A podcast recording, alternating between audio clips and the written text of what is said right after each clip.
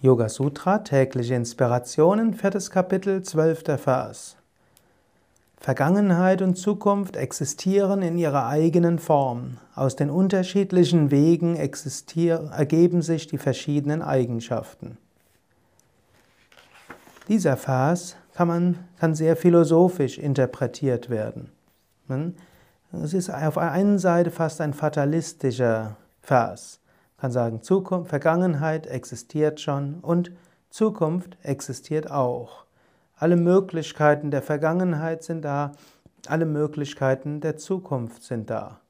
Aber der Mensch hat eine gewisse Freiheit. Er kann wählen, welchen der verschiedenen Wege er geht.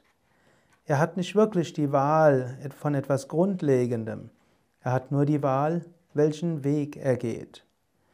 Die Frage des freien Willens ist natürlich eine umfangreiche und wird auch im Yoga sehr kontrovers diskutiert. Unterschiedliche Schriften sagen da ganz unterschiedliches. Manchmal heißt es auch, es hängt vom Standpunkt aus ab.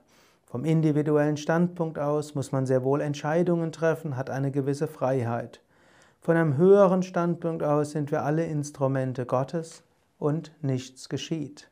Äh, sind wir alle Instrumente Gottes. Und vom höchsten Standpunkt aus ist alles nur Brahman und nichts geschieht. So haben wir auf der einen Ebene einen freien Willen, auf der anderen Ebene tun wir das, was Gott von uns will, auf der höchsten Ebene gibt es nur Brahman, Bewusstsein. Inmitten von all dem gibt es eben diese interessante Aussage, dass es ein multidimensionales Universum gibt, oder dass dieses Universum multidimensional ist und dass alle Möglichkeiten der Entscheidungen, die du treffen könntest, dass die alle schon irgendwo vorgegeben sind. Und deine Entscheidungen sagen nur, welchen Weg durch diese mannigfaltigen Möglichkeiten du gehst. Man könnte sagen, das ist wie in einem Irrgarten, der aber verschiedene Ausgänge hat und verschiedene Weisen hat, zum Ausgang zu kommen. Die, die verschiedenen Möglichkeiten des Irrgartens sind vorgegeben.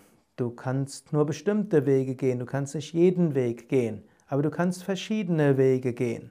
Du hast nicht die Freiheit, den Irrgarten zu ändern, aber du kannst den Weg bestimmen, der aus dem Irrgarten herauskommt. Oder du kannst einen der vielen Wege wählen und hast immer wieder eine neue Wahl. Manche Wahlen führen in eine Sackgasse, du musst wieder zurückgehen. Aber manche Wahlen bei den Abzweigungen führen dazu, dass du weitergehen kannst. Eine Möglichkeit, die Welt zu sehen, wäre eben das.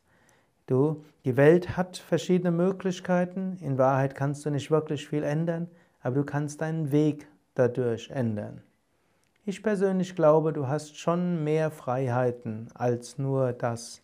Du kannst sehr wohl deinen eigenen Geist beeinflussen. Du kannst sehr wohl entscheiden, ob du spirituelle Praktiken machst oder nicht. Du kannst sehr wohl äh, zum Beispiel entscheiden, jetzt den Podcast abzuschalten oder noch die letzten Sekunden zuzuhören. Aber im Rahmen des kosmischen Ganzen, die Freiheit hat auch ihre Grenzen.